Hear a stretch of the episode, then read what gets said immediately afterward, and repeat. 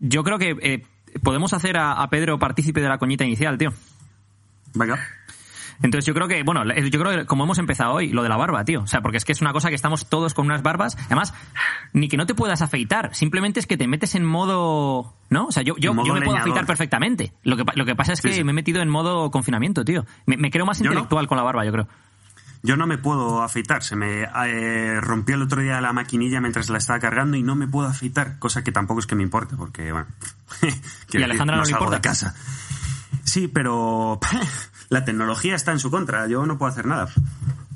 Bueno, pues yo me dejo barba porque realmente me da pereza afeitarme. Y el otro día me iba a afeitar y mi chica me dijo, no, no te afeites, déjatela así, déjatela así. Y yo digo, bueno, no sé, a lo mejor es que no me quiere ver mucho la cara, pero así estamos. ¿Tienes? No, no, pero vamos, vosotros tenéis algo positivo, que es que si os dejáis la barba muy larga, cae hacia abajo como un vikingo. Yo si me dejo la, la, barba, la barba larga, me subo hacia arriba como un imán de Pakistán. Entonces no, no, no, queda, no queda muy bien. Además, Pedro, Pedro tiene mucha pinta de erudito con la barba, tío. O sea, tiene una pinta ahí. Para los que estéis escuchando esto, esto desde casa, o sea, os tenemos que mandar una imagen porque la forma en la que le vais a escuchar va a ser distinta. O sea, es, es- es- es tremendo, macho, es tremendo. Sí, sí. Probablemente cada vez que pare de hablar y no esté hablando, esté pensando en las respuestas, esté mesando la barba también. Tú, imaginaoslo Yo, así hecho. mientras Claro, claro, claro, escucháis es- el es podcast. lo típico de la perilla, te, te vas tocando la perilla mientras estás hablando, ¿no? Yo, de hecho, pensaba que tenía barba hasta que, hasta que Pedro ha entrado en la llamada. Y ahora ya, me he dado cuenta de que no. Sí, de hecho, he de decir que, a- que a vuestro lado tampoco tenéis. O sea, quiero decir que no parece- parecéis que no tenéis barbita. Quiero decir que. Y eso que tenéis una buena barba.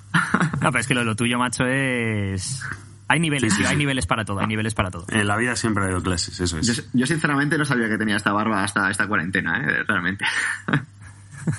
I cheated because I need. You couldn't make money any other way? Bullshit. Life is this. I like this. Who the fuck is that guy? I feel the need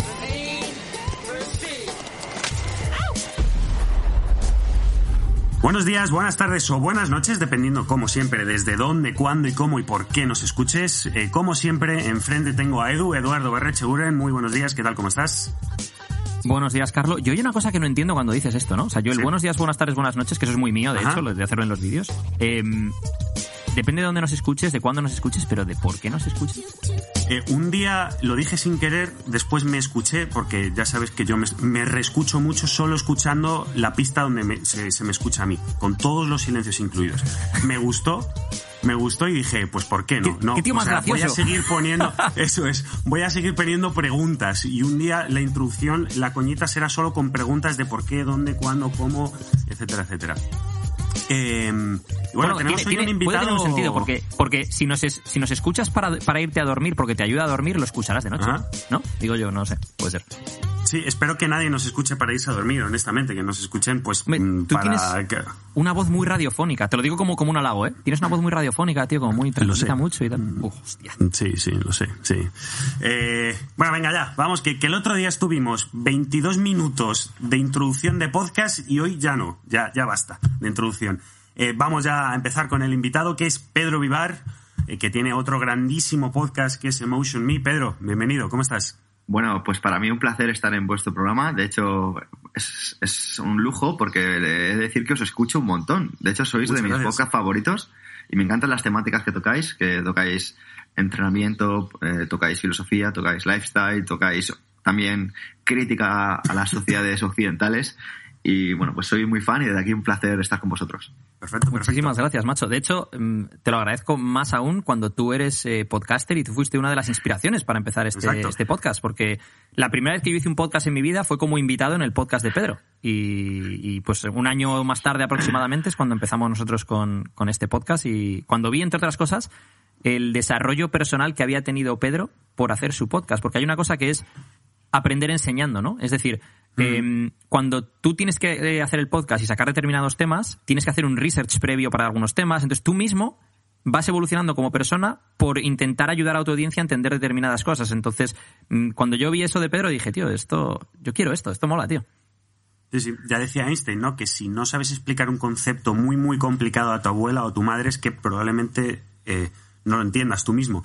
Entonces, hacer estos podcasts, y creo que a Pedro le pasará que es como, vale, vamos a ver, vamos a hacer ese research que decía Edu, pero además, ¿cómo transmito esto de una forma lo más efectiva posible? Sí, de hecho mola mucho porque al final yo lo que intento es, jope, ¿cómo puedo aprender de no sé qué? ¿No? Imagínate, de entrenamiento. Digo, pues, ostras, pues si entrevisto a este alterófilo o entrevisto a este powerlifter, pues seguramente sepa más de esta parte de entrenamiento. Y lo mismo con todo, ¿no? ¿Cómo, cómo puedo saber de marketing digital? Jope, pues, y la verdad que es una manera de, de aprender sobre ciertos temas que, jope, en el mundo en el que vivimos, a diferencia de hace 30 años, donde simplemente si tú estudiabas arquitectura, pues ya con eso te ibas a ganar la vida y ya está. Ahora necesitas saber de, de, de nutrición, saber de entrenamiento, saber de, em, de bolsa, saber de, de cosas que, vamos, antes era, vamos, yo cuando tenía 15 años no tenía ni idea de que iba a necesitar saber de tantas cosas simplemente por pura supervivencia. Mm.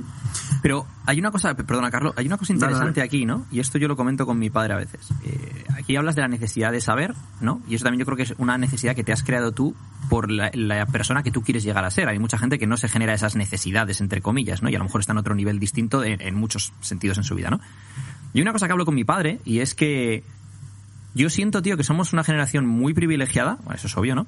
Porque tú con 30 años puedes tener la sabiduría que en la generación anterior tenía otra persona a nivel teórico, ¿eh? no a nivel práctico, a los 45 50, simplemente por la tecnología a la que tienes acceso, porque puedes escuchar en podcast conversaciones de gente super top, a través de Tim Ferriss o de Joe Rogan o tal. Puedes eh, tú mismo atra- atraer a tu podcast a gente muy guay que, en, que en, otro, en otro momento histórico en el cual no hubiese esta herramienta no podrías tener contacto con esa gente. Vas a Amazon, compras un libro de estoicismo, por ejemplo, y Amazon te recomienda otros 10 libros de estoicismo y de repente descubres un libro que de otra forma en una librería normal y corriente no hubieras descubierto, porque no, yo cuando voy a la librería y me compro un libro no me dice, "Mm, y te recomendamos estos 10. Y sigues abriendo, y sigues abriendo, ¿no? Ventanas. Totalmente.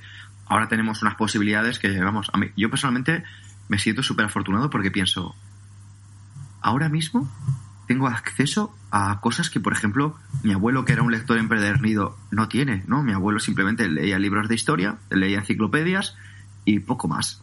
Pero, jope, es que ahora nosotros tenemos algo de, imagínate, en tu bolsillo, ¿no? Tú el otro día estaba en la, en la parada de la farmacia, ¿no? Y estaba en la cola de la farmacia, que curiosamente ahora el coronavirus era como a 20 metros de la farmacia, pero, pero bueno, la, cosa es que tu- tuve la oportunidad de coger el teléfono y ponerme a, pues, a mirar cosas simplemente eh, que en cir- en otras circunstancias de la historia eh, hubiera sido imposible porque no, no, no tienes en, tu- en tus manos la posibilidad de seguir aprendiendo y que esas horas muertas se conviertan en posibilidad de, de aumentar tu conocimiento. Y, es de todo, ¿no? Y yo digo, incluso eh, mientras que escuchas un podcast o mientras que lees algo, dices, ostras, es que eso mi abuelo no podía hacerlo. Y mi abuelo era un loco del conocimiento. Sí, sí. Eh, Me ha gustado eso de, de leer enciclopedias. Sentarte, coger una enciclopedia que todavía, o sea, ahora mismo tengo eh, en la cabeza de fondo la, la música del anuncio que ponían en la televisión. eh, y, y lo veo con el, símil de, de- Wikipedia, que yo a veces lo, lo hago, ¿no? Bueno, hace años que lo hacía, que me ponía delante de Wikipedia y daba a cuando hay un botón que ahora no recuerdo cuál es el nombre exactamente, pero que es que salga otro artículo totalmente aleatorio, ¿no? Y de repente te llegaba la Segunda Guerra Mundial, aleatorio, un micro, eh, yo qué sé, un, un microvirus de no sé dónde, y algo así, ¿no? Un poco lo de la, lo de la Wikipedia, me ha gustado. Eh, Edu, vamos a empezar por una pregunta ya clásica del, del podcast, que es, eh, ¿por qué traemos a Pedro? Pues bueno, yo creo que, que traemos a Pedro porque le teníamos que haber traído hace mucho tiempo, ¿no? No, hemos podido coincidir antes para traerle. Y, y traemos a Pedro, tío, porque mm, nosotros tenemos eh, muchas cosas en común con Pedro, ¿no? En, la forma en la que vemos la vida, dentro de que luego él tiene una aplicación práctica distinta, ¿no? Y tanto cuando hablamos de estoicismo, como del mens sana in sano, como los que habréis eh, escuchado el, el, el boli y el café con, con Alberto, el tema de lo del diamante, ¿no? El de las relaciones personales, el desarrollo eh, laboral, ta, ta, ta, ¿no? Entonces, eh, traemos a Pedro, te voy a decir por qué, me nos lo va a explicar Pedro. Explícame, Pedro, lo de los cinco vectores que me has explicado antes cuando estábamos en, cuando no estábamos grabando todavía, sobre la teoría que tenemos Alberto y yo del diamante y cómo hila esa teoría del diamante con tu forma de, de ver esos cinco vectores. Pues mira, de hecho, em, eso lo desarrollo más profundamente en el libro, pero te voy a decir, si tú eh, empiezas entrenando, empiezas simplemente cuidando tu cuerpo, tu físico, inevitablemente eso te va a hacer una persona más inteligente, porque evidentemente si tú entrenas para mejorar capacidades, a nivel cognitivo vas a tener, pues, eh, pues simplemente por el hecho de desarrollar tu coordinación, eh, tu fuerza, o sea, tu sistema nervioso, tu eh, cerebro va a responder de una manera. Entonces, vas a mejorar a nivel cognitivo. Mejorar a nivel físico y a nivel cognitivo te va a hacer eh, generar más confianza en ti mismo. Por tanto, si mejoras tu confianza en ti mismo, vas a mejorar tus relaciones. Si tú mejoras a nivel físico, a nivel eh, cognitivo y mejoras tus relaciones, inevitablemente vas a ganar más dinero, vas a mejorar tus relaciones profesionales y eso pues evidentemente te va a posicionar mejor. Y si tú mejoras a nivel eh, físico, a nivel cognitivo, mejoras tus relaciones y mejoras a nivel profesional, inevitablemente eh, vas a necesitar devolverlo para darle sentido a tu vida. Y eso es un poco, pues yo creo que lo que estáis haciendo vosotros, ¿no? Que os, estáis desarrollando en muchos niveles y habéis dicho, jope, pues creo que todo esto lo quiero hacer llegar a más personas. Me encanta, tío. Me encanta porque eh, la parte de entrenamiento, ¿no? Que entre otras cosas, aparte del tema cognitivo, que desde luego que sí, eh, te hace sentirte mejor contigo mismo, desarrollas una serie de habilidades, bueno, no es habilidades, es la capacidad de sacrificio, la, cultura del esfuerzo, ¿no? Me, me gusta hablar de esto en mis posts de vez en cuando.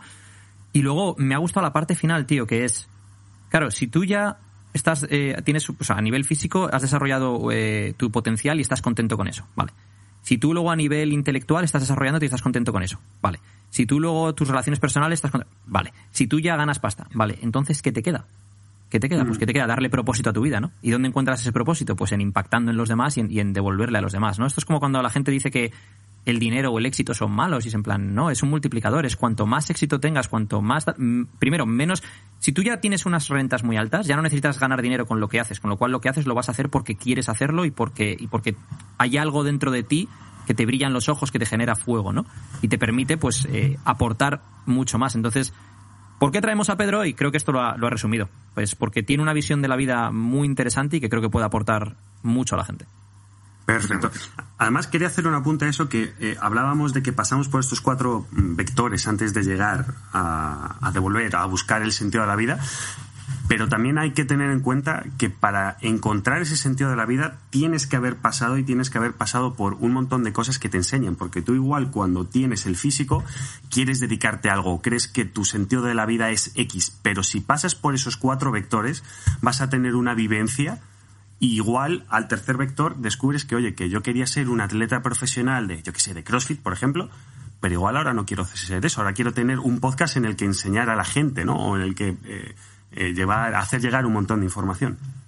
Pero esto es como, y yo creo que, que Pedro ha hablado de esto en sus redes, y creo que Pedro mencionaba eso, ¿no? Es como decir, o sea, el que dice que el dinero no le importa, pero no tiene posibilidad de ganarlo, ¿lo está diciendo porque tiene un sesgo, porque como no puedo ganarlo digo que no me importa?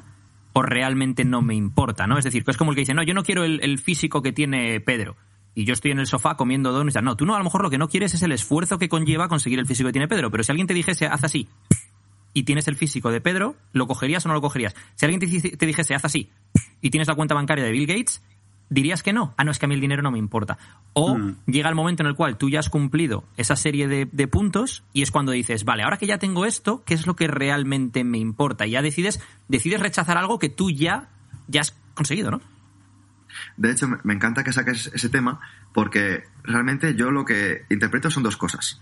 Pero la más grande es la ignorancia.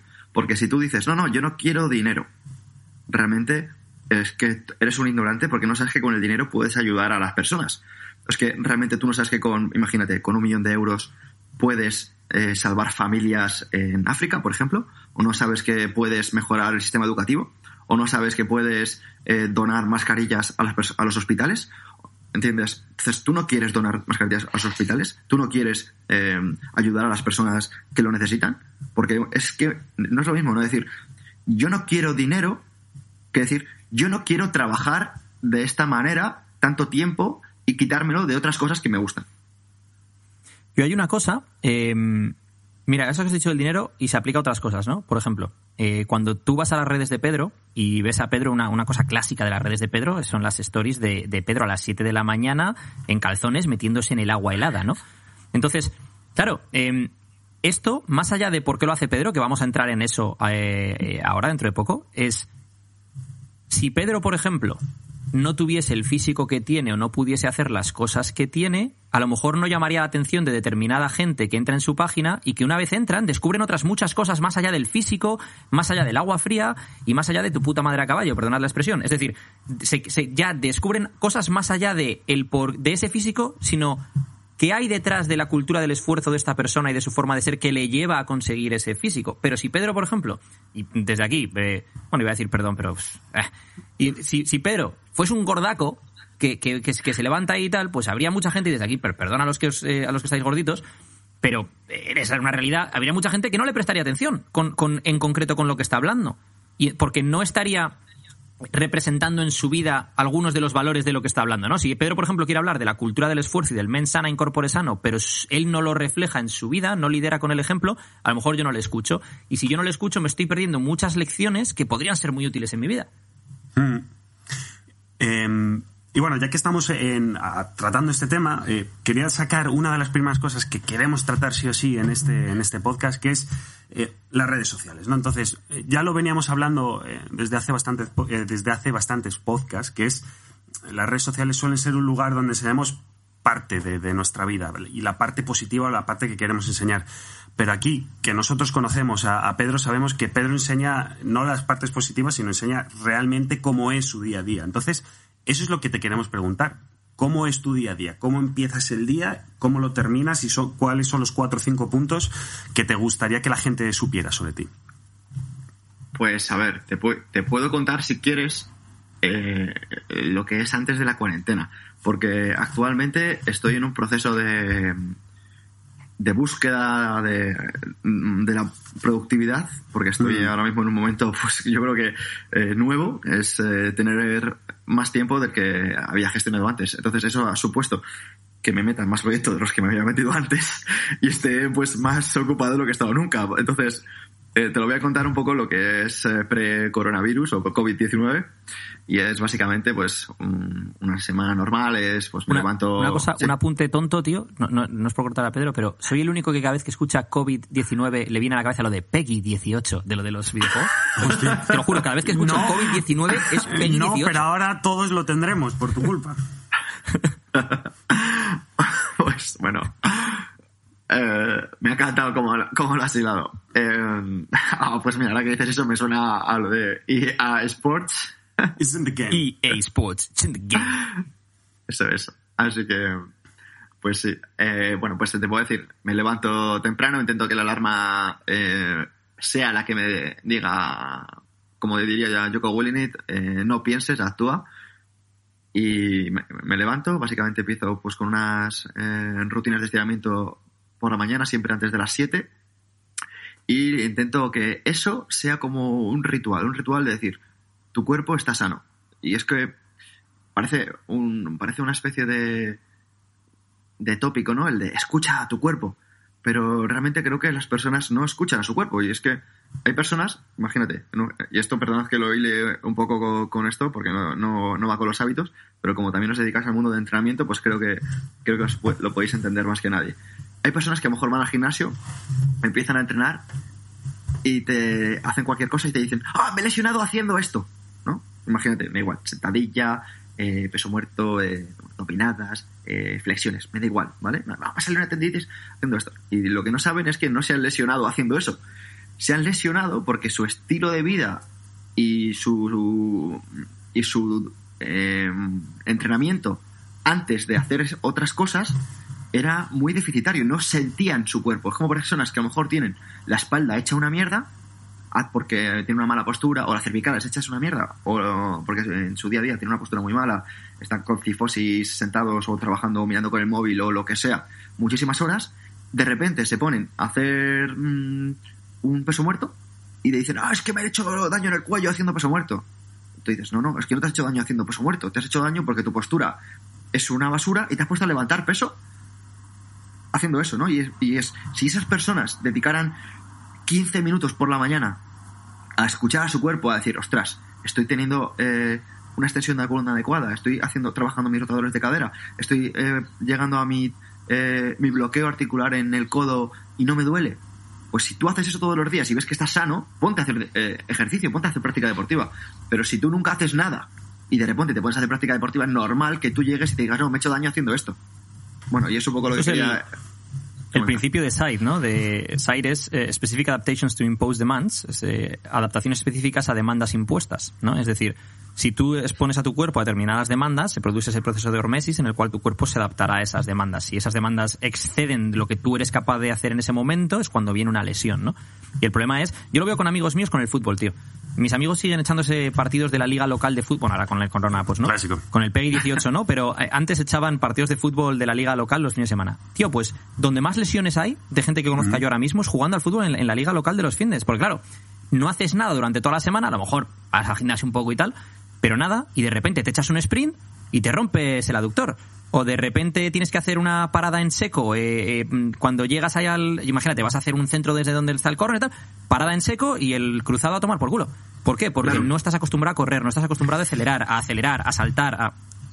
Eso es. Eso, y, y que las ligas locales son el mejor sitio de descargas de estrés del mundo. O sea, yo que he jugado muchos años eh, en liga local de baloncesto de, de allí de Alcobendas y de Sanse, es el sitio perfecto para que cuando tu mujer está enfadada contigo y, tu, y en tu curro va mal, que llegas? Pues vas a dar hostias. ¿Por qué? ¿Por qué puedes hacerlo? Nada, esto era un pequeño paréntesis. Sigue, Pedro.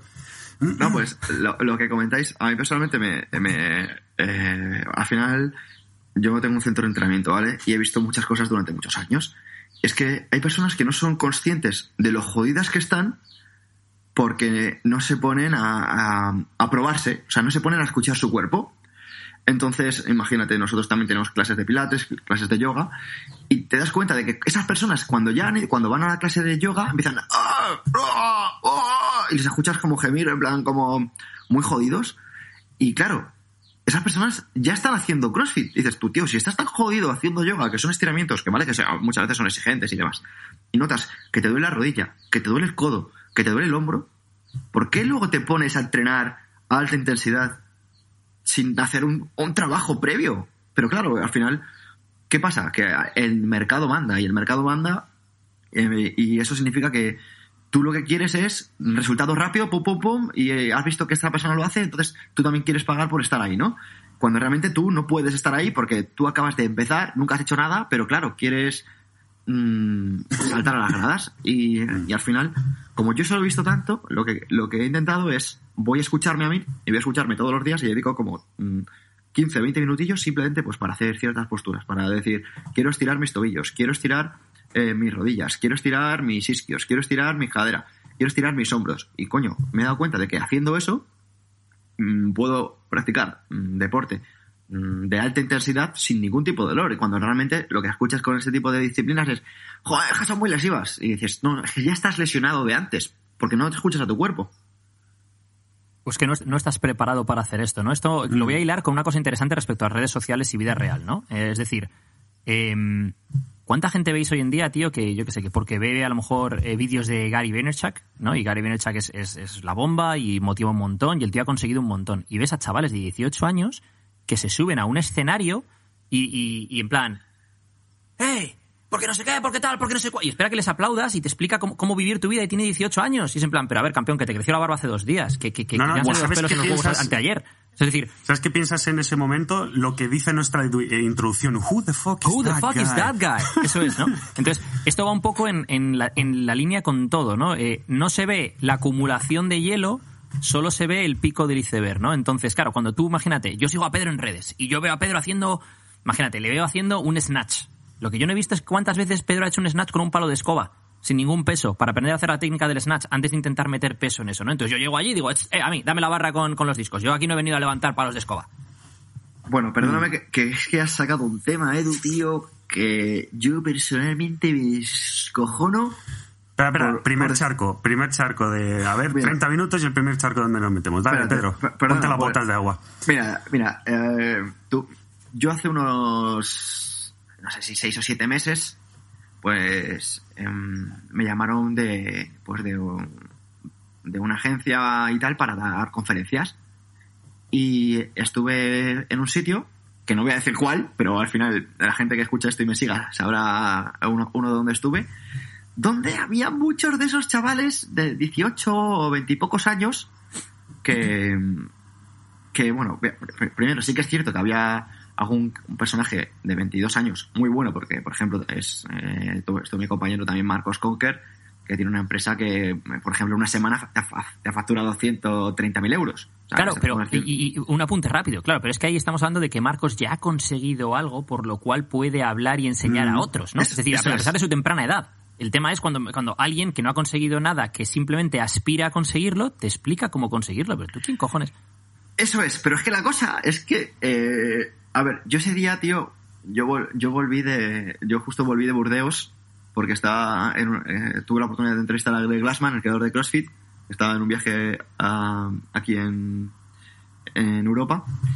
Y bueno, pues yo dije que sí porque había visto que iba a perfiles como Miguel Camarena, eh, este chaval Marcos y, y alguno, y alguno de ese perfil, ¿no?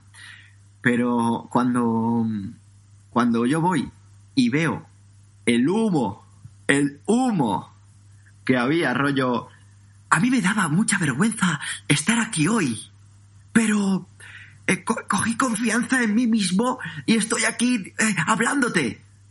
Y, yo cuando escuché eso, o sea, dije, pero ¿qué cojones? ¿Qué cojones estás transmitiendo? Es decir, que, que no te da, que o sea, que no te da vergüenza subirte a un escenario y que si tú puedes, todo el mundo puede.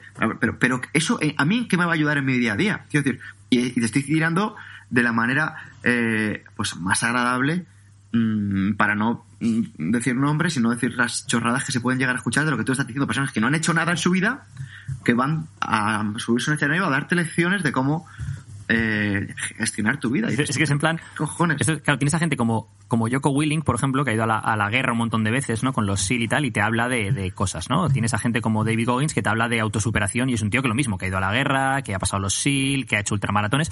Y luego tienes el chaval de 18 años que te dice, ¿tienes miedo de hacer esto? Yo también tenía miedo de subirme a este escenario hoy. Y aquí me tienes. Y se queda dos segundos callado esperando el aplauso. En ¿En serio, tío? Who Eso the es- fuck is that guy? Sabéis que está el síndrome del impostor, que es justo el contrario, ¿no? Que es una persona que sabe mucho y, y tiene el miedo de ponerse delante de las cámaras o delante de la gente porque cree que su sabiduría no es la suficiente, ¿no? Hay, o sea, esto es justamente lo contrario, ¿no? Es un tío que no tiene ni puta idea o no tiene todavía la idea que tendrá dentro de los años que debería tener para poder subirse ahí o la experiencia que debería tener y sin embargo lo hace, ¿no? Que es un poco en el mundo que estamos de los coaches motivacionales, Eso es. Es un poco el, bajitos y nada el síndrome del emperador, ¿no? El te crees que eres la puta hostia y que te mereces los aplausos de todo el mundo. Eso es, y sobre todo porque al final eh, estamos viviendo en un mundo donde la gente se mueve por motivación. O sea, se mueve por motivación. Eh, ahora, mira, os voy a contar algo gracioso, ¿vale? Bueno, gracioso menos para esa persona. Y es que ayer, a ver, un, ayer un chico en un preguntas y respuestas me dice, Jope, siempre que empiezo a hacer deporte, lo dejo. Dice, ¿me das algún consejo? Dije, y te dije, mira, te voy a contar una cosa. Mira, si esto fuese fácil, las calles parecerían Esparta. O sea, parecería que vas caminando en, en las películas de 300. Por tanto, necesitamos que haya personas que lo dejen. Porque si no, todo el mundo estaría muy fuerte y no habría gente a la cual decir, jo, yo no quiero estar así o yo quiero estar así. Entonces dije, no te preocupes, puedes dejarlo. Pero es que como vivimos en el mundo en el que todo el mundo puede, porque tú también puedes, porque eh, la vida es maravillosa y todo eso, pues dices, em, dices, claro, claro, o sea, necesito un, motivador. Cuando te das cuenta de que no hay un motivador, porque no hay una fórmula, ¿entiendes? Y lo que a mí me motiva puede que a ti no te motive. Porque es como, eh, yo no puedo hacer, por ejemplo, hay un autor que a mí me gusta mucho, que se llama Maleroso Puig, que habla de, de la motivación. En plan, yo no puedo motivarte a que te guste el chocolate. O sea, ¿te gusta el chocolate o no te gusta el chocolate? ¿Entiendes? Habrá personas que no le gusta el dulce y le motivará el jamón o la tosta con tomate. Pero hay pues, cosas que no te pueden motivar y que no les van a motivar pa- a- a- para todo el mundo. Entonces, eh, busca, búscate a ti mismo. Primero, haz un poquito de, igual que se puede escuchar a tu cuerpo, escúchate. Y me gustó una cosa que dijiste el otro día, em, y era que mires un poco lo que hay detrás de esas cosas que te motivan tanto, ¿no? Porque motivas, te motiva, te motiva el, el tío que está cuadrado en el, en el Porsche en la, en la Toscana. Y a lo mejor no te está motivando realmente lo que no, no, no estás viendo, que no estás viendo que se levanta a las seis y media de la mañana y que se pasa dos horas y media entrenando y que no prueba los carbos, cuando a ti a lo mejor lo que más te motiva es tomarte el postre con doble de carbo. Entonces, con, con doble de carbo por, eh, por doble de, de hidratos o de lo que sea, o de dulce, me da igual. Entonces, es que, de verdad, mírate un poquito lo que, lo que tú eres. Y cuando sepas lo que tú eres, irás, tendrás un poquito más de sentido en tu vida. Y hicimos un vídeo en los albores de, de 12, en los albores de Izos en, en Tailandia, eh, en el que hablábamos de eso, ¿no? Que la gente intenta hacer lo que hace LeBron James, siendo LeBron James con 30 años y ganando un anillo y no se dan cuenta la de horas que habrá echado LeBron James haciendo millones de cosas con las que él no está cómodo. Yo creo que a nadie le gusta levantarse a las 4 de la mañana a mover peso, a mover hierro. Yo creo además es en plan- Muy poca gente. No, no, es que, es que LeBron James tiene mucho talento, o Cristiano Ronaldo tiene mucho talento. Sí, sí, sí, talento innato tienen, pero igual que tiene sí. cualquiera que llegue a la élite. La diferencia entre LeBron, Cristiano y otros miles de millones de personas que no llegan ahí no está solo en ese talento, que eso, que eso es lo que hay, la mano que te han repartido, está en lo que han hecho con ese talento. Es decir, mm, claro, tú ves a Cristiano ahora mismo, el ejemplo de Cristiano lo pongo porque, joder, Cristiano con la edad que tiene y sigue estando en la, en la absoluta élite, es una máquina, ¿no? Es que Cristiano no bebe, es que Cristiano se cuida mucho, es que Cristiano ve un montón de partidos de fútbol y, y- y estudia cómo, cómo, cómo juegan sus rivales, que hay un montón de cosas detrás de lo que es Cristiano que la gente a lo mejor no ve, ¿no? Entonces, yo aquí es a donde quería llegar con, con Pedro, y lo siento Pedro porque de repente hemos pasado de, de Cristiano y Lebrón, te ponemos un montón de presión, ¿no? Pero todo esto es en plan, lo que la gente no ve eh, en las redes sociales es lo que hay detrás, ¿no? Es decir, por ejemplo, em, a mí una cosa que me gusta de Pedro es que Pedro te sube los vídeos haciendo estiramientos por la mañana. Te sube lo del agua fría. Y luego ya te sube a lo mejor el entreno que ha hecho ese día. Y te sube cuando falla. Y te sube vídeos cuando ha fallado. Eh, oye, hoy he fallado y no sé qué, ¿no? En lugar de decir, todos son mis, mis PB, mi, mi mi, mi personal best, ¿no? Y, solo te subo cuando levanto un tropecientos de kilos y lo hago fácil. Entonces la gente no ve lo que hay detrás, ¿no? Entonces a mí lo que me interesa es lo que hay detrás de em, el inner working, o sea, el, imagínate, si esto, es un- si esto fuera un, reloj, la maquinaria del reloj de Pedro, ¿no? Es decir, eres un gran defensor del men sana, incorpore sano, es un tío que haces eh, CrossFit, pero haces CrossFit porque te mola hacer una variedad de cosas. Es decir, a ti no te gusta ser un especialista en una sola cosa o tener el bíceps muy grande, a ti te gusta poder manejar tu propio cuerpo, calistenia. Te gusta poder eh, ser explosivo levantando objetos, levantamientos olímpicos. Te gusta tener un buen cardio, acondicionamiento. Te gusta, ¿no? Es decir, una serie de cosas que completan tu diamante en este caso. Pero lo que la gente no ve es el tiempo que hay que dedicar para poder hacer todas esas cosas de forma eficiente. Y no me refiero solo al tiempo que hay que dedicar diariamente o semanalmente. Los años que hay detrás de poder llegar a hacer eso eficientemente y el cuando hablamos otro día de lo de las muñecas rusas, eh, Alberto y yo, el, el aprender a amar ese proceso, porque es que si no, no es para ti. Lo del chaval que te preguntó, oye, es que yo cuando empiezo a entrenar lo dejo. Bueno, es que a lo mejor, bueno, primero, mm, evalúa si, si tus prioridades lo compensan o no lo compensan y a lo mejor es que no es para ti. Es que a lo mejor tú quieres el resultado, tú quieres el Porsche, quieres el cuerpo, quieres tal, pero te mola estar en el sofá rascándote las pelotas comiendo palomitas. Entonces, pues, o, o cam- o cambias o, o te estás equivocando, de, te estás mirando en un espejo equivocado. Claro, yo eso lo veo, por ejemplo, con, los atleta- atletas de culturismo. Bueno, culturismo, pero puede ser de otro tipo de atletas, ¿no? Los de competición. Que se ve solo el personal best. Se ve, por ejemplo, el físico del tarima. Se ve, por ejemplo, em, el coche, las marcas, eh, los premios y todo eso, ¿no? Que quedan muy bien. El Instagram con muchas visitas, muchos likes y todo eso. Lo que no ves, ya no te voy a decir la dieta o el entreno, que eso al final es algo lógico, y que pasa en todos los deportistas, pero lo que no ves es que en muchos casos toman sustancias para mejorar el rendimiento. Mm. Pero es que en muchos casos, esas sustancias para mejorar el rendimiento, yo he tenido, he tenido la oportunidad de hablar con amigos culturistas o amigos que eh, utilizan ese tipo de sustancias y te, y te cambian la personalidad. O sea, te vuelven una persona mucho más irascible, mucho más eh, eh, reactiva, una persona con, con pues que a lo mejor no puede gestionar de una manera adecuada eh, sus emociones y, y a lo mejor solo y, y a lo mejor que como, como más pendiente de, de, de las cámaras que de tu vida personal, ¿no? Y eso eso Oye, y- pues- peor, y, pues- peor, y peor aún en el caso de culturistas en un momento dado, como juegan con las hormonas y juegan con el eje, a lo mejor un tío que le ves y es un absoluto toro y no se le levanta. Por Y- ejemplo. Y, y perdona para las señoras que estén escuchando esto y les ofenda lo que estoy diciendo, pero. Y, eso pasa también. Gente que, que le ves y es como parece que es el espécimen perfecto de ser humano eh, eh, masculino y, y, pues. Ahora depende de sustancias exógenas para, para que sus órganos sexuales funcionen adecuadamente. Exacto. Entonces, al final es que no se está viendo todo eso. O sea, tú estás viendo las marcas, estás viendo los coches, estás viendo los likes y todo eso. Pero no estás viendo lo que puede acarrear todo ese proceso para estar ahí. O sea, que decir, es que puede ser muy jodido. Y, y al final es que, cuida- mira, hay una cita que yo, ya es muy antigua, es de Confucio, y es cuidado con lo que deseas. O sea, es que mm, es que no sabes lo que estás pidiendo, porque puede que la vida te lo traiga y ojito. Y tus deseos te dominan, que eso es muy estoico. Al final, eh, cuanto menos necesitas, ¿no? Eh, más tienes porque no estás dominado por unos deseos que están guiando tus decisiones, tu vida y tu felicidad, al fin y al cabo. Porque tú, lo que tú deseas suele ser cosas que ya no tienes, no deseas cosas que ya tienes.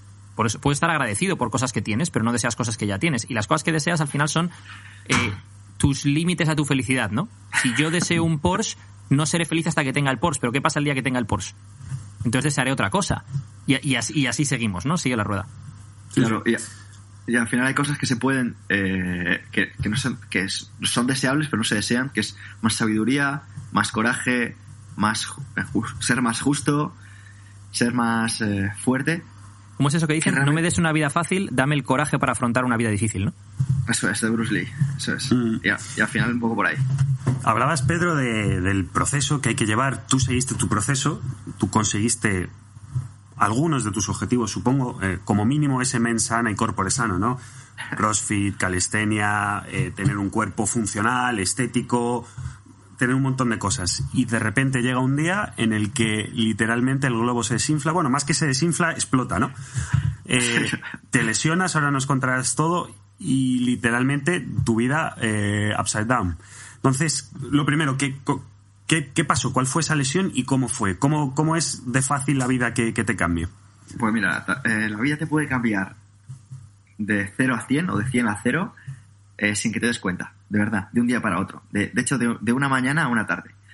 Y a mí me pasó que al final es eso, ¿no? Ya no solo a nivel físico, ¿no? A, a nivel físico y a nivel de reconocimiento y de todo. Que al final mm, yo me dedico al mundo del entrenamiento, tengo un centro y tal. Y yo, mm, de un día para otro, al tener un accidente, el accidente fue, yo estaba en una exhibición de, de calistenia, me llamaron pues de un ayuntamiento pues para, pues, para hacer allí eh, unas monadas y fui con mis chicos y en una de esas monadas pues eh, hacíamos a lo mejor una tarde como las estas que están haciendo ahora en Madrid que son como un poco más feas y a lo mejor la barra estaba un poquito pues no sé si sudada o mojada o lo que sea. Y haciendo el pino en unas barras altas unas barras pues tendrían la barra pues metro y medio de alto más o menos. Calculo un metro veinte más o menos. Y mm, pues haciendo un movimiento me caí y me golpeé a horcajadas. Y me golpeé en el periné y eso pues de primera fue un golpe pues, que no se lo recomiendo a nadie porque fue pues, pues, de película muy jodido.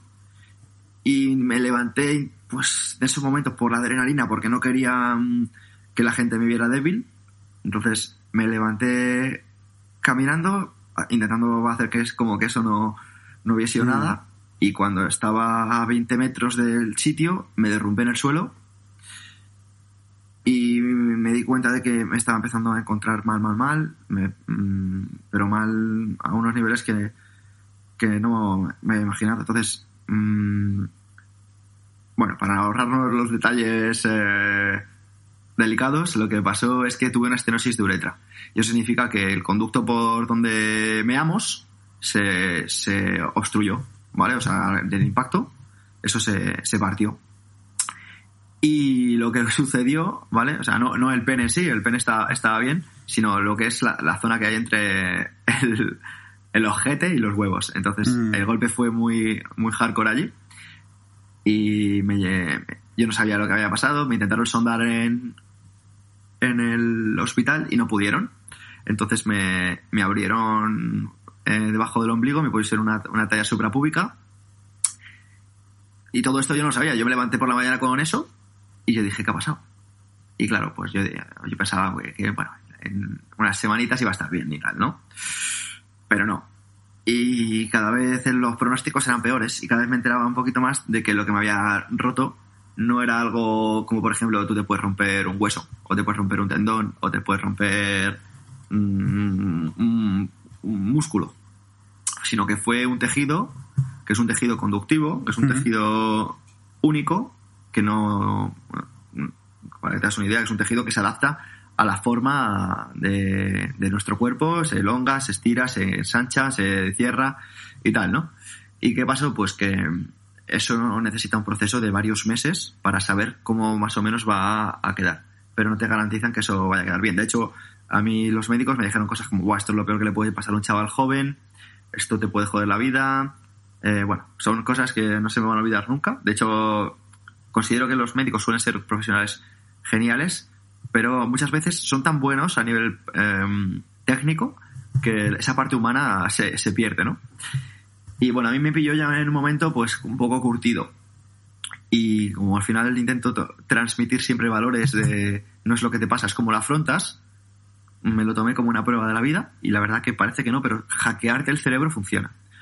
Pero hackearte el cerebro no lo vas a conseguir en una semana, necesitas años. Mm. Entonces yo me he repetido muchísimo Pero- el tema de... Sí, Esto, es- esto fue como, es que realmente fue como, como si la vida te pusiese una prueba, ¿no? Es decir, yo me acuerdo antes de que pasase todo esto, tú hablabas mucho de estoicismo, hablabas mucho de autosuperación, hablabas mucho de superar problemas, hablabas mucho, de- y de repente coge la vida y te hace ¡zas! ¿Y ahora qué? ¿Y ahora qué? ¿Todo esto que contabas, todo esto que contabas lo vas, a, Exacto. lo vas a aplicar ahora cuando estás en el fango? ¿O, o era solo lo decías cuando estabas arriba de la montaña? Es el examen final de la carrera, ¿no? Sí, tío, la verdad que con esto me he graduado porque os aseguro que fue terrible el hecho de mirar en una bolsa, eh, no poder eh, tener relaciones, no poder entrenar. O sea, digamos que si al final yo os digo qué es lo que más os gusta, pues vosotros me vais a decir, pues a mí me gusta mucho el deporte, me gusta mucho eh, estar con mi chica, me gusta mucho estar... ese tipo de cosas, ¿no? Y si os digo que me gusta mucho mi trabajo, ¿no? Y imaginaos que todo eso os lo roban, os lo, quita la vida, por decirlo de una manera, porque la vida no lo quita, lo que te da al final te lo da y lo que te lo quita igual es suyo. No, no puedes pedir cosas. Y solo puedes agradecerlas, porque no son tuyas. Entonces lo que pasó es que todo eso que ya habías probado es como, imagínate que tú te haces adicto a la, a la cocaína y, te- y eres una persona adicta a la cocaína y, y te la quitan de un día para otro. Pues sinceramente puedes estar con el mono, puedes sentirte más agresivo y puedes tener, sentirte en tu derecho para no estar bien. Lo que pasa es que al final no te diferenciarías de, ese tipo de personas. Y yo me lo tomé un poquito como así. Dije, me han robado, me la vida me ha quitado todo lo que me ha dado. Me era una persona al final pues con un buen físico, eh, venía, yo al final me, puedo permitir el hecho de, viajar por el mundo para hacer lo que quiero, eh, no tengo los horarios que yo quiero y me rodeo de la gente que quiero y todo ese rollo. Y, al final, ¿qué, qué ocurrió? Pues que todo eso se, se fue y te- tenía, yo me lo tomé como la oportunidad de, mm, como tú dices, que fuera un examen de vamos a ver lo que va a durar. Y los médicos no me decían lo que iba a durar, ni tenía fechas. De hecho, yo al final lo hablaba con, contigo, Edu, y decía, ¿cuándo te va, cuándo, ¿cómo vas? Digo, pues, bueno, creo que en tres semanas voy a estar bien. Eh, o bueno, creo que en un mes me van a operar. Bueno, pues creo que en dos. Y al final Wow. era como, Además había muchos problemas también respecto a que te dieran cita para la operación, ¿no? Eh, te hacían, eh, no, te, no te decían cuándo, había que esperar mucho. eh, bueno, tampoco. Bueno, la- no, no- la sanidad- no- no quiero llevarme este debate a sanidad pública y privada porque parece que, que al final nos lo llevaríamos ahí, pero eh, yo lo que quiero sacar de, de esto, ah, que puedas, que podamos sacar en claro para la gente que esté escuchando esto, ¿no? Y que para los que seguís ya a Pedro, eh, sabéis que Pedro es un eh, gran proponente del estoicismo. Y yo lo que quiero hablar de ahora es de las lecciones que Pedro aprendió de esto, o sea, el, el trasvase, digamos, de estoicismo teórico a práctico, ¿no? Es decir, eh, que el estoicismo, leerlo en un libro está muy bien y, decir que vas a aplicar esas lecciones está muy bien y es muy fácil en un día a día normal y corriente, ¿no? Pero cuando realmente te hace más falta es- esa filosofía es cuando, cuando ocurre algo como esto. Entonces yo aquí lo que quiero es intentar que, que, tú, Pedro, nos cuentes, por qué, porque el estoicismo está muy de moda ahora. Pero yo sé que para Pedro el estoicismo no es una moda. O sea, el estoicismo fue lo que le sacó del hoyo, lo que le sacó de la mierda. O sea, gra- gracias a eso salió un libro y una oportunidad de un momento jodido. Gracias a eso salió el, lo que dices tú, ¿no? La vida, yo no tengo cosas en la vida, la vida me da cosas y si me cambian la mano, pues tendré que ajustarme a la mano que me acaban de dar ahora, que es distinta, y hacer lo que pueda con lo que tengo, ¿no? La dicotomía del control, un montón de herramientas psicológicas estoicas que, que bueno, quiero que nos cuentes tú lo que supuso para ti este momento y lo que supuso en ese momento el estoicismo y lo que habías aprendido para poder salir de esto. Pues mira, eh, te puedo decir que como, como lección, como aprendizaje. A nivel estoico te voy a decir una, que es el amor fati. Es, eso, eh, eh, es, es- es estoico, lo que pasa es que el término amor, fati es, es lo desarrolló, si no recuerdo mal, Nietzsche, pero es como abraza tu destino, y es lo, la frase que has mencionado un poco antes de, de Rudyard Kipling.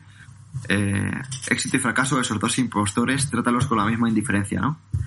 Y es que lo que las personas no se dan cuenta es que lo que más aprecian en su vida es los momentos de fracaso, los momentos de decepciones, los momentos de dolor, los momentos de sufrimiento, porque eso es lo que les ha forjado carácter, eso es lo que han dicho cuando miran atrás, ¿no? Tiempo después, años después. Eh, jope, es que es gracias a este profesor cabrón eh, estudié mucho más, gracias a este entrenador duro eh, me he puesto mucho más fuerte, gracias a este a esta tía que me puso los cuernos empecé a mm, cuidarme más, por ejemplo, ¿eh? me da igual. Y lo que no te das cuenta es que las palabras buenas te vuelven blando, la- eh, las circunstancias cómodas te vuelven gordo, los momentos favorables te vuelven tonto. Y, que si tú abrazas tanto lo bueno como lo malo con la misma intensidad, te das cuenta de que el poder lo tienes tú. No las cosas no te hacen daño, sino que directamente tú las agradeces. Y lo que a mí me pasó es como que eh, hice eso. Era como, quiero que dentro de un... Porque yo no tenía, por ejemplo, la personalidad como para vencer lo que me sucedió, para actuar de una manera eh, acorde a lo que me sucedió. Entonces lo que hice es, ¿cómo me gustará verme dentro de, de un año, de dos años, de tres años, a cómo estoy afrontando esto? Y decía, creo que dentro de dos años me gustaría verme de esta manera. Pues dijo, pues actúo en consecuencia. Porque mi yo de ese entonces no tenía, por mucho que yo eh, leía estoicismo, practicaba estoicismo, repetía mantras y demás, lo que yo tenía en mi cabeza por entonces no me permitía afrontar la- las circunstancias con, con, con soltura. Entonces, lo que utilicé fue, quiero que te miras, quiero que, que te veas a ti mismo en un futuro, mirando atrás, diciendo, te hubiera gustado actuar así, así y así. Actúe en consecuencia. Y actué de esa manera. Actué diciendo, de esta manera de actuar. Hay una cosa que comparto completamente, ¿no? Y es que al final los momentos duros tendemos a recordarlos con cariño si los hemos sabido afrontar. No sé si eso aplica a, a- a todo el mundo, dependerá de si supiste afrontarlo y, y sacó lo mejor de ti o no, ¿no? Yo cuando he tenido momentos duros en mi vida, en, en diversos momentos, tampoco he tenido nada duro, duro de verdad comparado con lo que otra gente ha tenido, ¿no? Pero siempre me repito una frase de, de H. Lawrence, que es la de eh, jamás he visto un animal salvaje compadecerse de sí mismo, un pájaro caerá muerto congelado de un nido sin haberse compadecido jamás de sí mismo. Entonces yo la sensación siempre que he tenido cuando he tenido momentos duros es de mirarme al espejo y decir, no seas un mierda. O sea, es decir, es sobrevive. Un animal sobrevive. Punto. ¿No? En lugar de, de intentar teorizar todo. Es como una cosa que, que- aprendí cuando estaba en UP, que lo decía mucho mi compañero Elliot, ¿no? Que él hablaba de. Y esto, si, si queremos, por ejemplo, hacer teorías con, con lo del boli el café, por ejemplo, sería la teoría de, del barrendero, la teoría del basurero o la teoría del granjero, ¿no? Y ahora explicaré por qué. Si tú te vas a trabajar a una granja o tú vas a trabajar, por ejemplo, no el barrendero, más bas- basurero o granjero, ¿no? Un basurero, mm, ¿cuántos cubos de basura recoge al día? Si tú no has hecho eso en tu vida, el primer día llegas ahí y dices, me- se me descuajeringa el hombro. O sea, un granjero lo que tienes que hacer, ¿no? Y al final, ¿qué pasa? Que no puedes descansar tres días como en una sesión de entreno. No, hago torso y vuelvo a hacer torso dentro de tres días, porque la recuperación idónea son 72 a 96 horas o lo que sea. No, es mañana me toca hacer otra vez porque eso- esto es con lo que pongo pan en, en casa de mi familia. Entonces, me toca hacerlo otra vez y el cuerpo se adapta. Es decir, al final el granjero se adapta y el, y el basurero se adapta. Y entonces, eh, cuando tú ves a un perro con tres patas, un perro con tres patas sigue corriendo y no llora porque tiene tres patas, ¿no? Entonces, eh, esto ya te digo que es, es más fácil decirlo que hacerlo, Que se lo digan yo al menos es, es, es Sí, el sí, mantra o sea, que procuro tener, ¿no? Que se lo digan a Víctor Frankl en, en el campo de concentración, ¿no? Es como, eh, no, no, es que no cargues, no cargues demasiados eh, toneles porque vas a sobreentrenar, ¿no? Y dice, a lo mejor estoy, estás, es- y ahora mismo hay personas que dicen, no, no, yo es que no puedo entrenar más porque estoy en déficit. No, no tengo energía porque no, estoy, no he dormido suficiente, ¿no? Y dices tú, si estuvieras en un campo, y es que, mira, os voy a contar una anécdota de, de una chica que vino al gimnasio que me decía, y cómo, y cómo, esto si queréis lo podéis aplicar, vosotros que tenéis clientes de, de, de este estilo, que me decía que como, eh, que ella si entrenaba mucho, se ponía gigante. Y yo le dije, eh, ejemplo, digo, claro, claro, y yo le dije, mira, eh, ¿tú sabes, eh, ¿tú sabes lo que hacían en los campos de concentración? Y me decían, sí. Digo, ¿crees que trabajaban duro en los campos de concentración? Sí, no, entrenaban fuerte, ¿no? Y a unas cuantas horas. Pero no comían bien, ¿verdad? Me decían, ¿tú crees que algún, alguien entrenando tan duro en los campos de concentración ganaba peso o lo perdía. Me decía, no, no, no, lo perdían. Digo, entonces, ¿por qué no eres capaz de entender que realmente no estás haciendo nada como para que todas esas películas que te están montando en la cabeza eh, se, se vuelvan realidad, ¿no? Y es como, es que nosotros al final, eh, como nos comparamos siempre con lo- nuestro entorno, como ya hacemos más flexiones que la gente de, de nuestro entorno, ya nos creemos que hacemos muchas. Como ya hacemos, como ya leemos más que la gente de nuestro entorno, ya creemos que leemos mucho. Y así con todo, ¿no? Entonces, lo, que, lo peor que podemos hacer es compararnos con lo que conocemos, ¿no? Sino intentar mm, uti- utilizar ¿no? una, una muestra real mucho más grande y saber, dentro de toda la muestra que existe, ¿dónde quiere estar? Aquí, aquí. O sea, bueno, esto es un podcast. Bueno, eh, muy abajo, menos abajo, en el medio, un poquito más arriba, un poco, o sea, en el top. Pero coge una muestra, y, o sea, grande, no cojas la muestra de, de tu calle, ni la muestra de, de lo- de tu clase en el instituto, ni la muestra de eh, la gente que entrena en, en- en tu hora en el gimnasio, sino coge una muestra grande de verdad. Mm. Ahí también es ¿Sabes? crea tu entorno, ¿no? O sea, si te rodeas de, de gente fuerte, tiendes a ser más fuerte. Te rodeas de gente productiva, tiendes a ser más productivo, ¿no? Perdona, Carlos. Eh, como me gusta hacer mucho que es bajar un poco eh, los conceptos teóricos de los que tratamos, los voy a tratar, o sea, lo voy a bajar eh, con algo mío, personal, propio, que esto es raro. Que es, eh, no os- bueno, a vosotros no suele pasar, eh, pero seguro, porque os conozco, pero a mí me pasa mucho, ya no tanto. eh, estás entrenando duro, ¿no? Estás levantando hierro a morir, o estás, estás entrando a baloncesto, o estás saliendo a hacer cardio, lo que sea, y estás en ese momento, el que yo llamo el, el punto divisorio, que es en el que o sigues o paras, coges la bolsa y te vas a tu puta casa, ¿no? Que es ese momento que en alguna vez todo nos pasa en algún punto de entrenamiento cuando estás empezando. Voy a hacer, voy a hacer un pequeño apunte ahí. Yo tengo un problema que siempre sigo y no siempre debería. Y yo ahí siempre, yo soy de los de, yo no sé entrenar a medias, y eso es un, y eso es un problema. Sea, eso tiene que ver con neurotipos, con lo que te, con lo que, lo que a ti te, te, te pide el cuerpo, ¿no? De adrenalina o lo que sea. Y yo tengo ese problema de que tiendo a hacer más, porque una vez ya estoy metido en canción, ya es en plan Eye of the Tiger, ¿sabes lo que te quiero decir? Exacto, justo por eso decía que seguramente, bueno, que tú seguro que no y que Pedro le pasaría lo mismo, viendo todo lo que ha conseguido, ¿no? Pero en ese punto llegas a ese momento en el que empiezas a dudar y dices tú, a ver, yo no soy un profesional de esto, por ejemplo, ¿no? ¿Por qué cojones tengo que estar matándome a entrenar esto? ¿No sería mejor con mi tiempo el parar ahora, irme a seguir trabajando a casa, o ir a leer un libro, o ir a descansar, o irme a tomar algo? Entonces, en, en una sociedad donde hay sobreinformación, donde tendemos a sobrepensar todo, lo que habría que hacer en ese caso es simplemente lo que acabáis de decir vosotros, que es, tronco, acaba el puto Man the entrenamiento. fuck up. Finaliza eso, exacto. Crece, acaba este entrenamiento. Cuando acabes el entrenamiento dices, no soy Kobe Bryant, pero he entrenado como Kobe Bryant, y te vas a tu casa a hacer lo siguiente, ¿no? Y esa ganancia Y- y- personal ya no te lo pueda ganar, quitar nadie, ¿no? ¿Y sabes lo que pasa? Yo es que, por ejemplo, yo en esas situaciones personalmente, si yo ahí tengo un debate, ¿no? O sea, te voy a por ejemplo, poner un ejemplo. ¿no? El otro día estaba haciendo aquí un entreno en casa de esos con la baraja y tal, y estaba haciendo zancadas reversas y llevaba sin entrenar desde Tailandia hace una semana y llevaba sin entrenar pierna y tal. Y, y- llegó un momento a mitad del entreno en el que eh, o sea, yo ya sabía fisiológicamente, y no le recomiendo a nadie que haga esto, ¿no? Pero fisiológicamente yo sabía que no debería hacer más pierna en ese momento. Pero yo tengo una batalla interna en ese momento en el cual yo digo, si no lo terminas eres un mierda.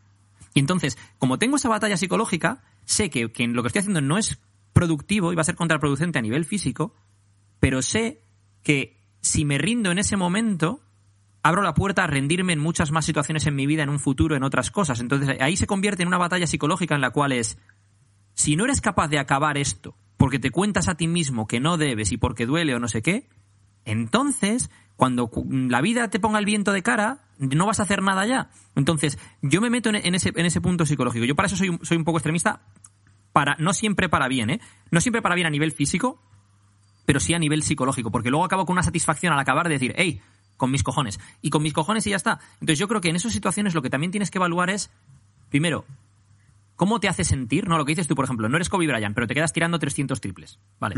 Que tires 300 o 100 no va a cambiar tu vida. En el sentido de, tú no te dedicas a jugar al baloncesto, da igual si tiras 100 o 300. Pero que tú tires 300 después de tres putas horas y te vayas a casa y digas, eh, no soy Kobe Bryant, pero la ética de trabajo para tirar los 300 triples la tengo. Y a lo mejor no los meto como él y a lo mejor no juego en la NBA. Pero que me quiten lo bailado. Y, y te- y te- y tienes esa sensación contigo mismo, eso, eso es impagable. Bueno, pues Eh, ahora que y a la el- pachanga del día siguiente, a la pachanga del día siguiente, igual en vez de meter dos triples, metes cinco, y en ese momento sí te sientes Kobe Bryant. No rodeado del resto, pero en ese momento, y en ese momento te acuerdas de los 300 triples y dices, ah, amigo, acabáramos, era por eso. Sigue, Pedro, disculpa. No, no, es que justo a Edu ha, ha mencionado algo que, que a mí también me ha pasado, ¿no? Y es que al final cuando tú tienes información a nivel teórica de hasta dónde está el límite de tu cuerpo a nivel físico y demás, ¿no? Porque la ciencia dice X, eh, tú mismo te estás sugestionando. Y es que yo he visto como algo que se supone que, que la ciencia dice, que es que eh, cuando ya hay un fallo del sistema nervioso, eh, ya no puedes seguir entrenando, bla, bla, bla, bla, y demás, ¿no? Entonces, yo he visto eh, con mis atletas muchas veces que se supone que después de fallar un RM, eh, yo les digo, vale, perfecto, pues por ahí está bien. Dicen, no, no, que lo quiero sacar. Dices tú, bueno, vale, haz lo que quieras. Pero él no sabe que la ciencia dice que no puede sacarlo. Y curiosamente lo saca y después saca otro más. Entonces dices tú, eh, ¿por qué yo sigo lo establecido que se supone que es la, realidad, lo que dice la ciencia y demás? Y esta persona que no conoce eso llega más lejos. Entonces muchas veces cuando yo quiero parar, yo pienso, no utilices lo que ya sabes, utiliza lo que no sabes. Y eso es lo que me motiva a veces.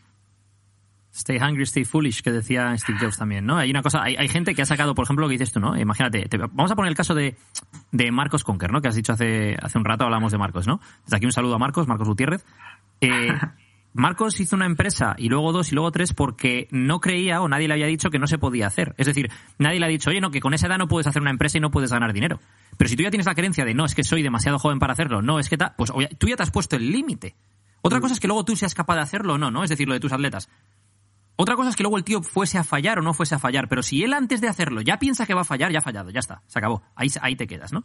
Esto no quiere decir que invitemos a la gente a que, a que intente un 1RM después de fallar un 1RM o demás. Lo que intentamos sacar con esto es Por favor. eh, un tema de... eh, somos, o sea, hay una cosa que me dice siempre mi padre, ¿no? Eh, eh, mi padre, bueno, para poner un poquito en, en contexto, pues eh, militar, operaciones especiales y tal, ¿no? Y cuando él hizo el curso de operaciones especiales y el curso de supervivencia y demás, en la fase de supervivencia y demás, una cosa que dice es que eh, la mente es la parte más frágil del ser humano y es muy fácil de, de- de, eh, moldear o de...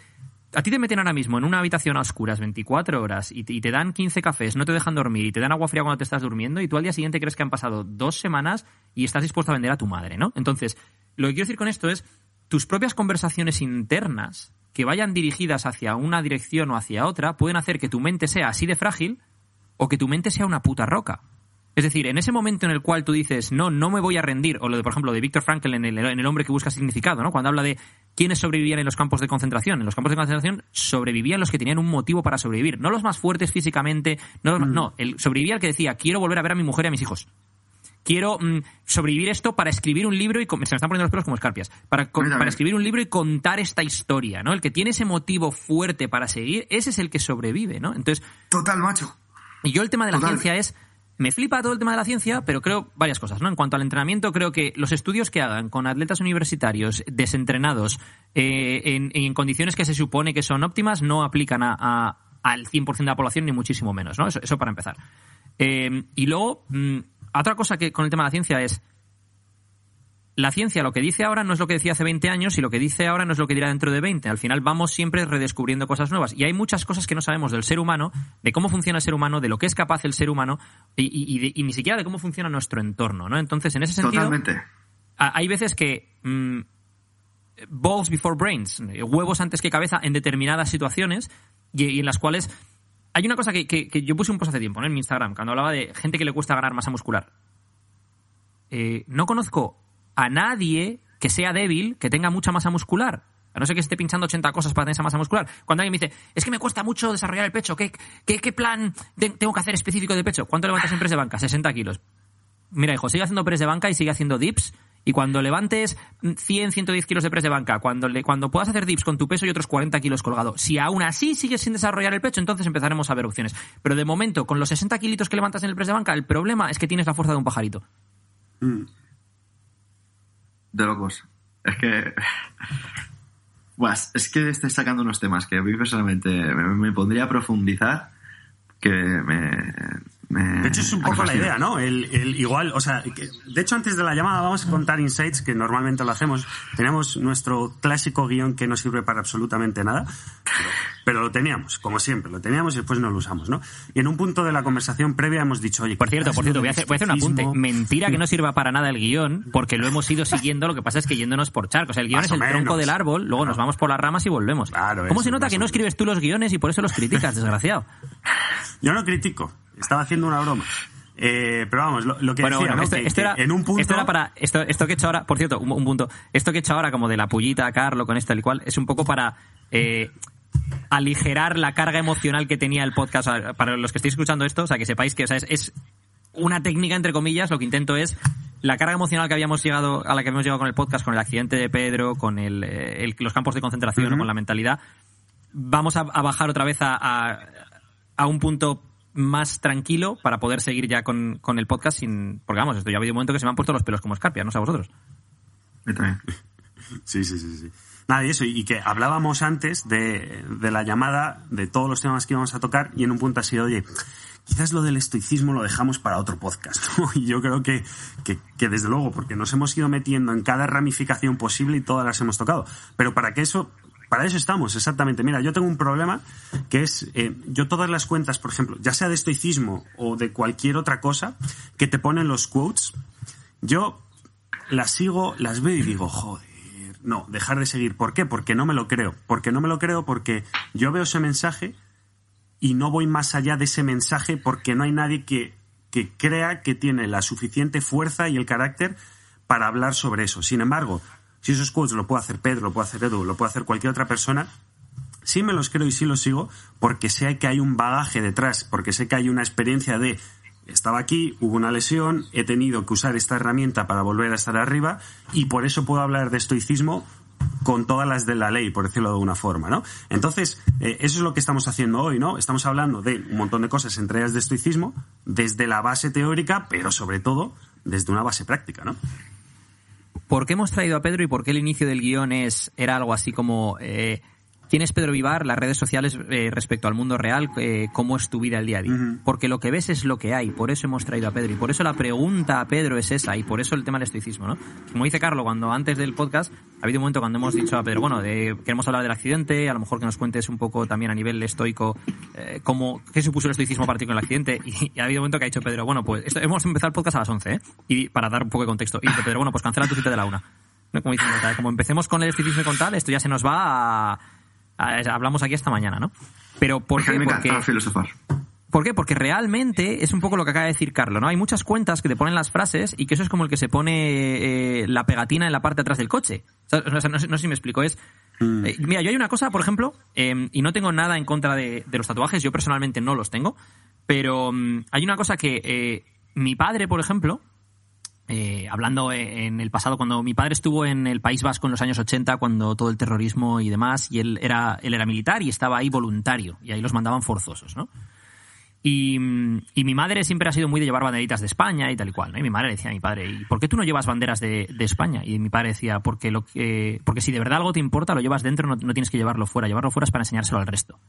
Eh, eh, A esto me lo quiero llevar al tema de, la- de los tatuajes, ¿no? Es decir, Pedro no necesita tatuarse en el antebrazo Amor Fati o Memento Mori para vivir ese Amor Fati y ese Memento Mori. Cuando tú te pones ahí eso en el antebrazo, a lo mejor lo estás haciendo porque te gusta a nivel estético, no lo critico, a lo mejor lo estás haciendo para que los demás lo vean y digan, oh, qué tío más estoico.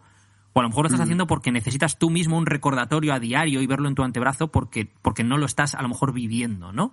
Entonces, eh, ahí es a donde quería llegar con esto, ¿no? Es decir, por eso quiero, por eso quería entrar en todo esto de Pedro, ¿no? Para que se viese en plan, oye, tío, que es que eh, Pedro no es la etiqueta, la, la, eh, la etiqueta y la, la pegatina, ¿no? La pegatina, Pedro Vivar, estoico, eh, tal. No, no, es que, es que no es eso. Es que, es que eh, Hashtag estoicismo fitness, ¿no? Algo. Claro, es, es- es- es, eh, y ahí es a donde yo quería llegar. Quería, yo con este episodio quería intentar al menos que le diésemos a, a- a Pedro la plataforma para que se viese a Pedro y que se viese al Pedro que yo veo detrás de, es- de- de esas redes y que la gente que le sigue de verdad y que le lleva siguiendo tiempo lo ha visto y por eso le sigue y por eso son fieles seguidores, pero habrá otros que lo vean y dirán, mira este con el baño de agua fría, que segregue no sé qué, mira, ah, sí, entrenas en tu casa porque tienes el press de banca. Total. Y es que al final eh, nosotros eh, solemos utilizar ese tipo de críticas, ¿no? Como protección a nuestro ego, ¿no? En plan, eh, el chaval, el chaval del press de banca no lo, no lo diría de, de mal rollo, lo diría de una manera de, en plan, así justifico que yo no esté haciendo flexiones. Así justifico que yo no esté haciendo. Y hay una frase de, de Mike Boyle que dice, la gente solo quiere escuchar eh, cosas que justifiquen la mierda que están haciendo. Y es... Sesgo de claro, confirmación, ¿no? Sí, exactamente. Prefieres criticar a una persona que está haciendo algo, ¿no? O sea, me da igual, una press banca, una sentadilla, un, un snatch, no sé qué, diciéndolo, "Eh, va, eso es lesivo, o, ya- o, "Va, yo no hago eso, o es- "Va, eso es muy duro, cuando realmente a ti, si se pudieran elegir tipos de vida o tipos de caracteres, te gustaría ser ese tipo de persona. Porque yo me he dado cuenta de que cuanto menos he mejorado mi vida ha sido cuando más he criticado. Porque realmente eh, criticar es como que te genera una dopamina de, ah, sí, eso es una mierda. Cuando, y no te está permitiendo. Eh, Es una mierda y no lo hago no por- porque no pueda, sino porque es una mierda y no lo quiero hacer. Eso es. Y joder, dices. "Pff, Es Porque, que es más. eh, porque me están yo no- agarrando, ¿no? El Yo, clásico. yo no quiero, yo no quiero estar Sí. fuerte. Eso, eso, eso es de gente con complejos que lo que quieren es. Sí, vale, vale. Perfecto. Vale. Y si, tira- y si hicieras así y pudieras estar fuerte. O sea, tú ahora mismo dime, te voy a poner el ejemplo clásico, ¿vale? Clásico, Brad Pitt en Troya. O sea, a ti ahora mismo te ponen ese cuerpo y esa cara y tú me dices que dices, no, no, yo, yo paso de esa mierda, tío. Eso es. Pero ¿qué me estás contando? O sea, quiero decir, eh, que no quiere decir con eso que valores el cuerpo y la cara de Brad Pitt por encima de otras muchas cosas, ¿no? No, van por ahí los tiros para que diga, joder, qué superficial decir eso. No, lo que estoy diciendo con eso es que eh, es muy fácil decirlo políticamente correcto y decir, no, yo estoy contento con ser eh, gordo, feo y calvo. Y, oye, me encanta que estés contento con ser gordo, feo y calvo, me encanta que no te importe eso y, y que tal. Pero lo que quiero saber realmente es, si tú estás contento siendo gordo, feo y calvo, no tienes la necesidad de criticar al que no es gordo, feo y calvo. Es decir, al que tiene pelo, está fuerte y es guaperas. Lo que ocurre, que es lo que, lo que a veces vemos en estas redes, es eso, ¿no? Es la crítica fácil al que consigue cosas que nosotros no conseguimos. No, es que este imbécil, este tiene un, Porsche porque es que su padre no sé qué, o porque es que el otro no sé cuál. ¿Qué más te da? O es que este, este está. El, el ciclado ese, mira, está muy fuerte porque está ciclado. Pues vale, pues cíclate tú si tú también quieres, o déjale que se cicle. ¿Te ha hecho daño ciclándose? ¿Te, te, te- te ha hecho algo con, con eso? O sea, y y esto creo que aplica a cada cosa que vemos, ¿no? Lo que dices tú, el, la gente justificando su mediocridad, atacando al que parece que se sale de lo mediocre, ¿no? Total. Perfecto, pues eh, no sé si queréis abrir otro melón ahora que tengo el hacha en la mano. Nah, yo, yo creo que me iría a las preguntas que tenemos de cierre, ¿no? A las preguntas que tenemos de cierre, venga, inaugura, Edu. Vale, Pedro, ¿qué persona que hayas conocido, ya sea personal o virtualmente, o que hayas leído un libro suyo, lo que sea, en los últimos dos años, te ha impactado más? Y cuando digo te ha impactado más, me refiero a impactado más tu forma de ser o tu forma de ver la vida. Es decir, no, no por ejemplo, que me digas, joder, pues vi el documental de Tony Robbins y... No, no, o sea, quiero decir, vale, pero si, si es Tony Robbins o si es tu abuela, ¿por qué en concreto? ¿Qué parte práctica hay que haya impactado? Pues, mira, Edu, yo creo que en esto compartes un poquito de la visión, porque, por ejemplo, Marco Aurelio decía, no busques un maestro, búscalos a todos. Y es como, tío, es que, por ejemplo, te puedo citar que en el mundo de entrenamiento no han sido los mismos unos que otros. Por ejemplo, lo que a mí me ha hecho eh, levantarme de la silla y hacer ciertas cosas ha sido pues muchos perfiles. Por ejemplo, te puedo citar mi colega Albert, eh, Albert Nagel, que, de CrossFit G2, eh, igual que me ha impactado el físico de mi colega Roberto Molina y me han, me han invitado a, a entrenar más duro, pero también eh, otros perfiles, mi colega Josué, me, ha impactado un montón.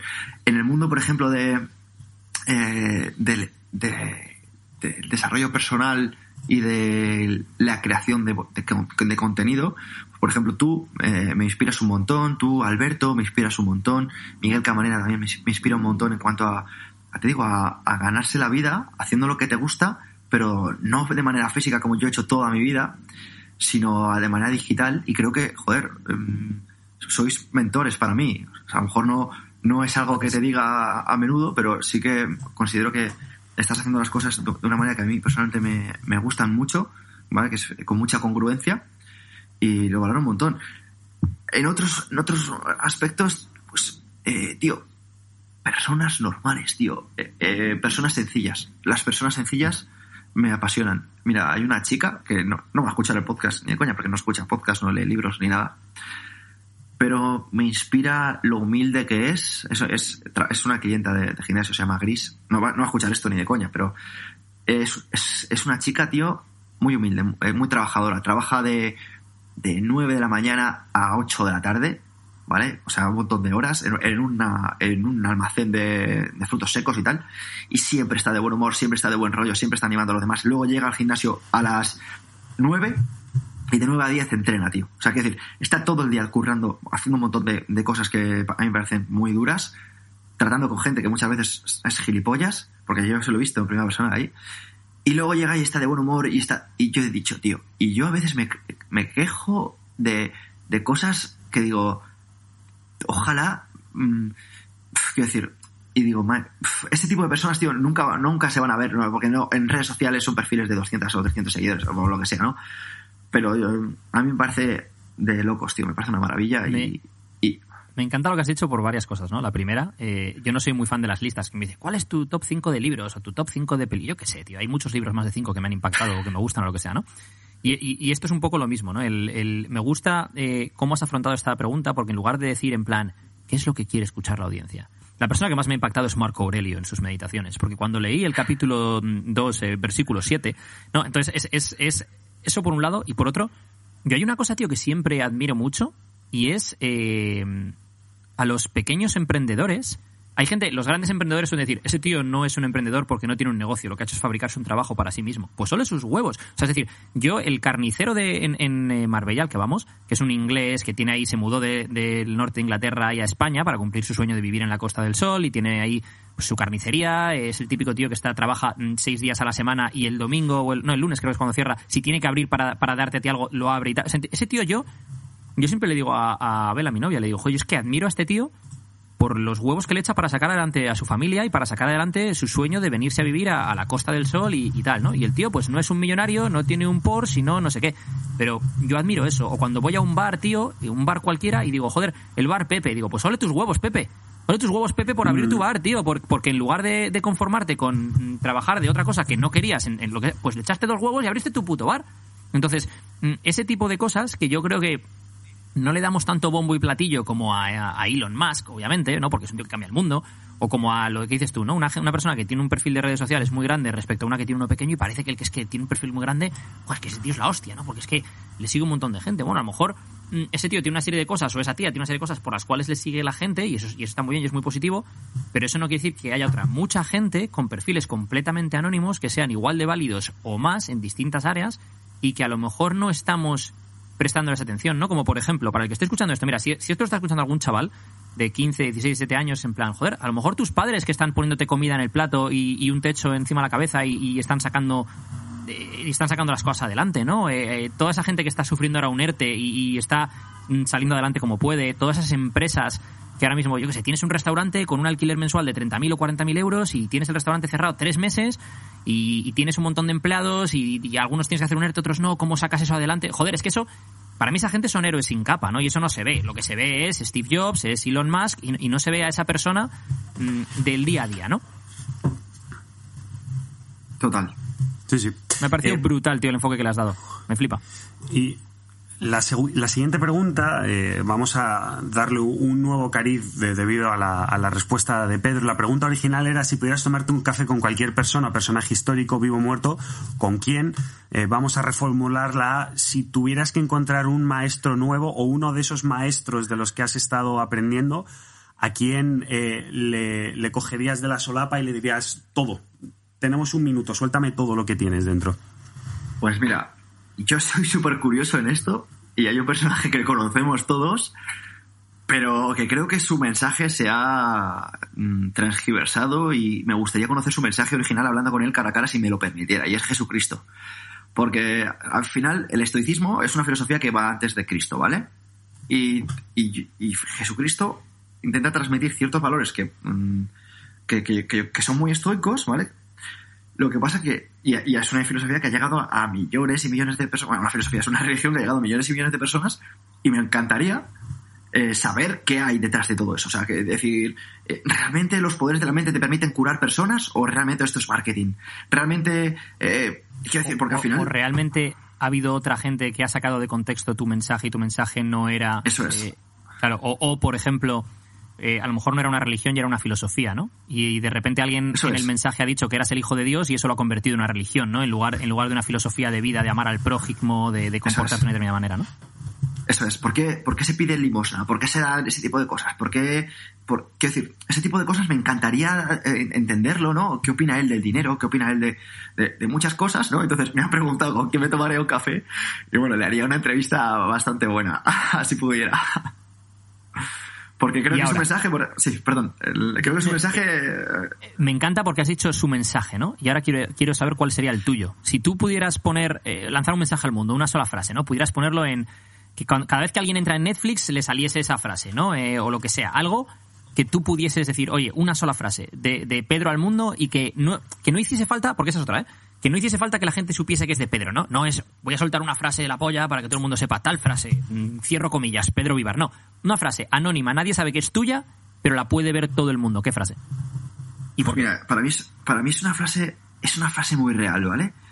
Y es, es, las cosas importan en la medida que tú creas que importan, ¿vale? Porque al final todo tiene el valor que nosotros le damos y es al final, es, hay personas que pagarían por un libro mm, cero y personas que pagarían por el mismo libro 200 euros. Yo, yo soy esos per- perfiles. Hay libros por los que pagarían 1000 euros por todo lo que me han ayudado y por otros libros pagaría cero y no me los volvería a leer. De hecho, si pudiera dedicar ese tiempo para haberme leído vosotros, genial. Pero es que como eso todo, ¿no? Es eh, cu- cuán- ¿Cuánto de importante es el sexo? Pues lo que tú consideres que es importante. ¿Cuánto de importante es eh, el dinero? Pues lo que tú consideres que es importante. ¿Cuánto de importante es todo? Pues creo que para mí es lo que tú consideres que es, que es importante, ¿no? Es, y al final es Al final, y al final eso realmente, la ley de la oferta y la demanda, de hecho se basa en eso, ¿no? Se basa en, en el, lo que de forma colectiva consideramos que valen las cosas. Luego ya está tú a nivel personal, por ejemplo, imagínate, ah, yo no me compro un Porsche porque para mí un Porsche no vale 60.000 euros, porque a mí los 60.000 euros que me cuesta a lo mejor el, el Porsche, digo un Porsche de gama X, ¿no? Eh, esos 60.000 euros yo prefiero ponerlos en crearme un gimnasio en mi casa de locos porque vale para mí más el gimnasio en mi casa de locos que eso, o empezar el negocio que nunca me atreví a empezar, o lo que sea, ¿no? Y al final Mm. es ese valor que tienen las cosas que es, que es relativo a cada persona, ¿no? Totalmente, es eso. Es, es- Pues- es un poquito lo que... Eso es.